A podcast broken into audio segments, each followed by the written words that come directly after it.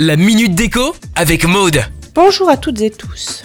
Continuons comme à nos habitudes de parler déco. Aujourd'hui, nous allons trouver les idées pour avoir une tête de lit faite par nos petites mains. Commençons par une tête de lit en bois. Quelques planches de différentes teintes et de différentes hauteurs, un tasseau qui se positionnera derrière les planches, fixez votre tasseau au mur et vos planches par-dessus. Oui, en effet une bande de LED de couleur ou non, deux appliques murales et en guise de table de chevet, deux morceaux de bois de 50 cm de hauteur. Sur le lit, de gros oreillers et des plaides.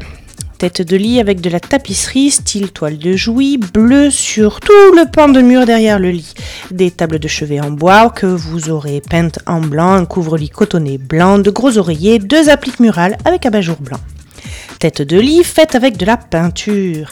Dessinez sur votre mur un rond de diamètre appréciable. Vous le placerez à 10 ou 15 cm au-dessus du matelas. Pour votre rond, une ficelle, une pointe pour votre compas. Tracez et peignez l'intérieur ou l'extérieur pour les moins conventionnels.